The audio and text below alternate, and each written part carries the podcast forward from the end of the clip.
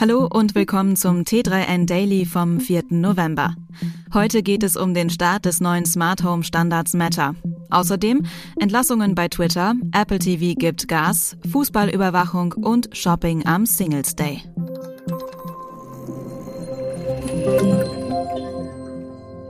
Jetzt ist Meta da. Der neue Standard, der schon mehrfach verschoben wurde, jetzt aber tatsächlich die Interoperabilität von Geräten im Smart Home etablieren soll.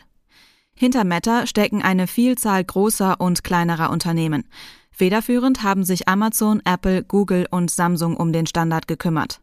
An Bord befinden sich außerdem viele andere Smart Home Anbieter wie Eve, Nanoleaf, Wise, Lutron, Somfy und Signify mit ihrem Philips Hue Produktportfolio.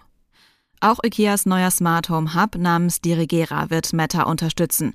IKEA hat auch schon einige neue Produkte ins Rennen geworfen. Nach Angaben der Connectivity Standards Alliance, die unter anderem als Dachverband hinter Meta steht, sind bereits 190 Produkte zertifiziert oder stehen kurz davor, die Zertifizierung zu erhalten. Wie zu erwarten war, handelt es sich bei den ersten Teilnehmern um Produkte aus den Smart Home Kategorien Beleuchtung, Steckdosen, Thermostate, Jalousien, Sensoren und Schlösser. Erstaunlicherweise hat ausgerechnet Amazon angekündigt, eher langsam auf Meta umzusteigen. Auch bei Signifys Philips Hue Bridge wird es bis zum ersten Quartal 2023 dauern, bis der Standard über ein Software-Update für alle Nutzenden verfügbar sein wird. Für die Beschäftigten bei Twitter ist die Übernahme durch Elon Musk schon längst alles andere als ein Spaß. Etwa jeder zweite wird das Unternehmen verlassen müssen.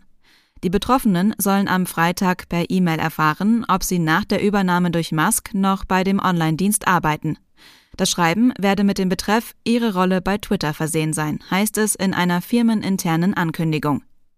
So ganz wohl scheint den Verantwortlichen bei der Nummer nicht zu sein. Zumindest wurden am Freitag sicherheitshalber sämtliche Zugangskarten deaktiviert und die Büros blieben geschlossen. Wahrscheinlich das letzte Mal, dass bei Twitter unter Imperator Musk auch Homeoffice gern gesehen ist. Apples bisher leistungsstärkstes Apple TV steht ab sofort im Store bereit. Wichtigste Neuerung, es verfügt über den A15 Bionic Chip, der auch im neuen iPhone 14 steckt. Der soll den TV-Brick maßgeblich beschleunigen. Das wird vor allem dem Gameplay auf dem größten Fernseher im Haus zugutekommen. Aber auch hohe Auflösungen sind leistungshungrig. Apple verspricht eine bis zu 50 Prozent höhere CPU und eine um bis zu 30 Prozent höhere GPU-Leistung im Vergleich zur Vorgängerversion. Für die beste Darstellung unterstützt das Apple TV 4K, Dolby Vision und HDR10 Plus. Beim Design des neuen Apple TV 4K will der Hersteller auf eine möglichst geringe Umweltbelastung geachtet haben. So verbrauche das Gerät trotz höherer Leistung fast 30 Prozent weniger Strom als die Vorgängergeneration. Das neue Apple TV 4K wird in zwei Konfigurationen angeboten. Das Apple TV 4K mit WLAN-Anbindung verfügt über 64 GB Speicher. Die zweite Variante des Apple TV 4K bringt neben WLAN auch die Unterstützung für Gigabit Ethernet mit. Zudem verfügt sie über 128 GB Speicher und eignet sich insgesamt besser als Hub für das Smart Home. WM-Ausrichter Katar rechnet trotz der in vielerlei Hinsicht massiv umstrittenen Weltmeisterschaft mit rund einer Million Fußballfans aus der ganzen Welt. Was vielen davon wohl nicht bewusst sein dürfte, mehr als 15.000 Kameras überwachen die Fußballfans in den acht Stadien und auf den Straßen von Doha.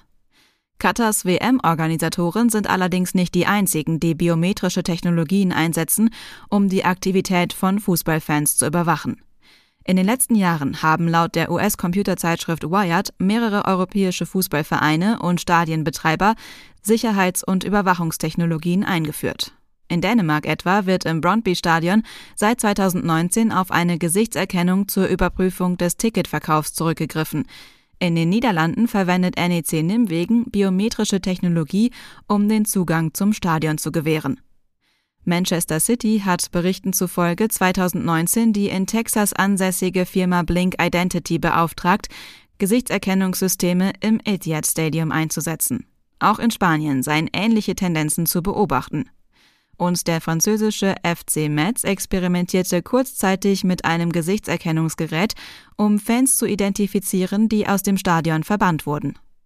Längst gibt es Beispiele dafür, dass dabei nicht immer alles nach Plan läuft. So klassifizierte im Jahr 2017 eine Gesichtsscan-Technologie beim Champions League-Finale in Cardiff fälschlicherweise mehr als 2000 Personen als mögliche Kriminelle. In Deutschland ist der 11. November immer noch vor allem mit dem Beginn der Session rund um Karneval, Fasching und Fastnacht verbunden, eventuell noch mit dem Martinstag. In China sieht das ganz anders aus. Dort steht das Datum seit einigen Jahren für den Singles Day, hergeleitet aus der Symbolik 1 für Single. Der Singles Day, auch Double Eleven genannt, ist speziell in den letzten zehn Jahren zu einem der umsatzstärksten Tage im E-Commerce geworden. Allein der E-Commerce-Riese Alibaba und Konkurrent JD.com mit den dazugehörigen Unternehmen haben im vergangenen Jahr rund um den 11. November insgesamt 115 Milliarden US-Dollar umgesetzt.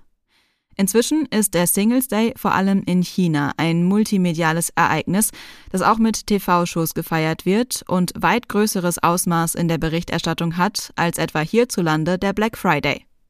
Inzwischen ist auch in den westlichen Märkten der Singles Day vor allem ein Konsumtag, der sich nahtlos, insbesondere in diesem Jahr mit dem verspäteten zusätzlichen Prime Day im Oktober, ins beginnende Weihnachtsgeschäft einreiht.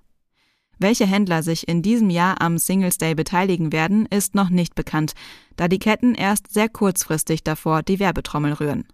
Im vergangenen Jahr war aber beispielsweise der Versender Otto mit 11 Prozent auf zahlreiche Artikel der Unterhaltungselektronik und Mode dabei. Auch der zur Gruppe gehörende Händler About You hatte den Singles Day als Thema. Die chinesischen Handelsketten sind bereits seit Anfang November mit wochenlangen Sonderangeboten am Start.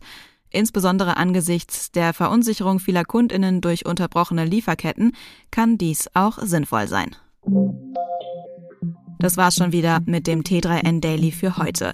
Noch viel mehr zu allen Aspekten des digitalen Lebens, des Arbeitslebens und der Zukunft findest du rund um die Uhr auf t3n.de.